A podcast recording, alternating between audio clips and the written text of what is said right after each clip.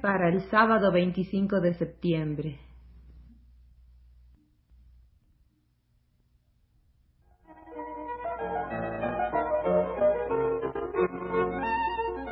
Foro de la Mujer.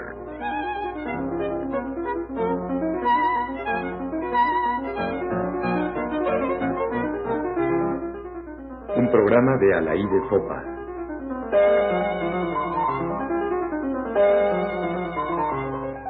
Otra revista. No, no voy a seguir hablando de FEM, pero el hecho de tener una revista entre manos, o más bien de hacer una revista, implica el contacto y la relación con otras de la misma especie. Así como cuando uno tiene un bebé, se fija en todos los bebés. Y por cierto, perdonen la asociación, las revistas femeninas son todas bastante bebés. Dos años, un año, unos meses, el Año Internacional de la Mujer estimuló varias publicaciones y algunas acabaron con el año, otras no. Unas nacieron precisamente en contra del año y tampoco han subsistido. Otras son más recientes. De la que voy a hablar ahora, tengo aquí el segundo número del mes de agosto, pero en ninguna parte aparece si es mensual, bimensual o trimestral. Se publica en Barcelona editada por Ediciones del Feminismo S.A., cuya gerente es Lidia Falcón. El nombre es bien conocido. Desde hace varios años Lidia Falcón está en la lucha a través de ensayos y novelas y sin desconocer la cárcel en un momento dado, aunque no precisamente por la causa feminista. La revista se llama Sin disimulo y con cierto arcaísmo vindicación feminista. Se habla mucho de reivindicaciones, pero el término tiene un carácter más bien legal. Se trata de recuperar o de luchar por recuperar cosas, res, reivindicación, cosas que a uno le pertenecen. Mientras vindicar significa, según la primera acepción de la academia, vengar y en una forma más amplia defender, especialmente por escrito, al que se haya injuriado, calumniado o injustamente notado. Vindication of the Rights of Woman fue uno de los primeros libros feministas. Como lema, Vindicación feminista se presenta con estas palabras, romper la alienación de los acostumbrados tutelajes, reconocernos y hacernos reconocer, hacia el poder y la libertad. Supongo que una publicación feminista en España no debe encontrar poca resistencia. Más que en otros países europeos, allí las mujeres han permanecido atadas a la moral tradicional. En los últimos años del franquismo, sin embargo, no solo salieron de sus casas, sino que se enfrentaron a los peligros de la lucha política y de la clandestinidad. Me pregunto si es la lucha política la que las ha llevado al feminismo o si el feminismo les permitió participar en la lucha política. Vindicación feminista, en todo caso, y como era de esperarse, no excluye a la política, que no es la política de los hombres, sino la política de todos, la manera de pelear por un mundo mejor. La revista ataca las conservadoras leyes españolas, ataca a la Falange y al Opus Dei, Analiza la represión en África del Sur y comenta la situación de la mujer en Cuba, una revolución dentro de la revolución.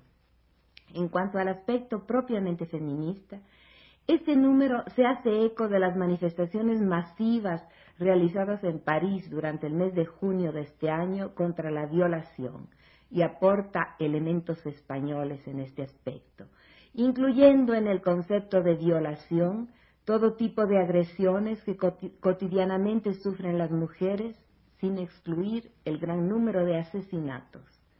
Estos delitos que se llamaban un tiempo pasionales y que todavía cuentan de antemano con la benevolencia de los jueces. Lidia Falcón, que es abogado, los comenta y sabe muy bien de estas cosas.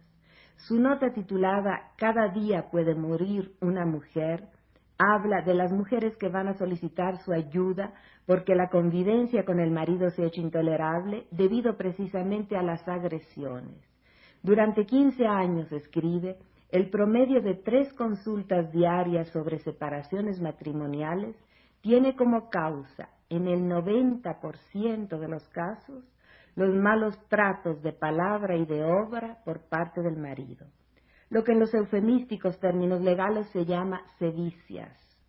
La misma cifra ofrece la estadística de los procesos presentados ante los juzgados y tribunales eclesiásticos y los archivos de los abogados dedicados a esta especialidad. Y sigue Lidia Falcón. Las agresiones continuas que sufre la mujer dentro del matrimonio, en la mayoría de los casos, solo llevan a extender un simple parte médico de pronóstico reservado por el facultativo del dispensario municipal, que concluye en un juicio de faltas, donde el conciliador Ministerio Fiscal hace varias consideraciones paternalistas sobre la necesidad de reconciliación del matrimonio. Y más adelante, y antigua pero repetida jurisprudencia del Tribunal Eclesiástico afirma que tales sucesos constituyen la carga habitual del matrimonio que debe ser sobrellevada con paciencia. La reseña de los asesinatos, también de Lidia Falcón, es patética. En los últimos cinco meses, la crónica negra, solamente de la prensa barcelonesa, ha relatado nueve casos de asesinatos de esposas o novias a las que el novio o marido decidió castigar severamente su desatención afectiva o la supuesta infidelidad conyugal. Y la crónica termina así, y todas somos víctimas diariamente de la agresión menor, el piropo obsceno, los comentarios insultantes o despreciativos, el roce furtivo en el metro o en la calle, el enfrentamiento verbal y la humillación constante a nuestra dignidad de personas antesala de mayores agresiones, de brutalidades infames a que nos condena el sexo. Cada día puede morir violentamente cualquiera de nosotros. Cada día morimos un poco, derrotadas en el esfuerzo por mantener nuestra propia estima, por salir del gueto del sexo despreciado. Esto en la galante España, en la de Viva tu Mare, donde los hombres se supone tiraban la chaqueta a los pies de la dama para dejarla pisar por su pie gentil. El reportaje sobre las diez horas en la mutualité contra las violaciones lo realizan las enviadas especiales de Vindicación Feminista. El lema de las manifestantes rima también en español. Violador escucha, las mujeres están en lucha. La revista tiene buenas secciones de crítica, de cine, de teatro, de libros. Un comentario en esta sección a la, la historia, la historia de Elsa Morante, publicado en español por la editorial Plaza Janés y que ha sido mutilada por razones políticas. Vindicación Feminista reproduce párrafos de una carta de la autora enviada al último Congreso de Escritores Democráticos celebrado en Roma, en donde se queja de que el editor haya lanzado el libro como una burda especulación comercial. Información interesante para todos es la reseña que publica la revista sobre las asociaciones de mujeres que existen en España con sus respectivos programas y correspondientes, la mayoría, a los diferentes partidos de izquierda y las que existen en otras partes del mundo en este número, las principales de los Estados Unidos, con una breve historia de lo que pasó en los años 60, de donde arranca el feminismo contemporáneo.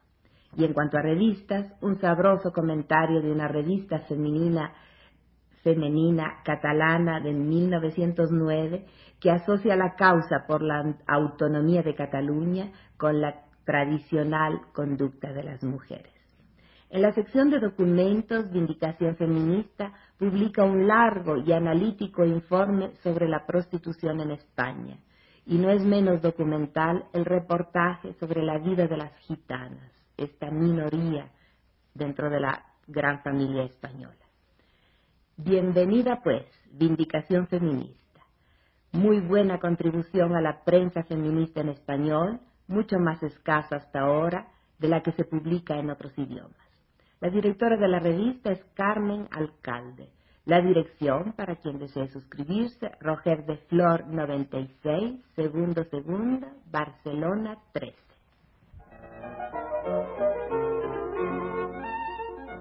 Foro de la Mujer.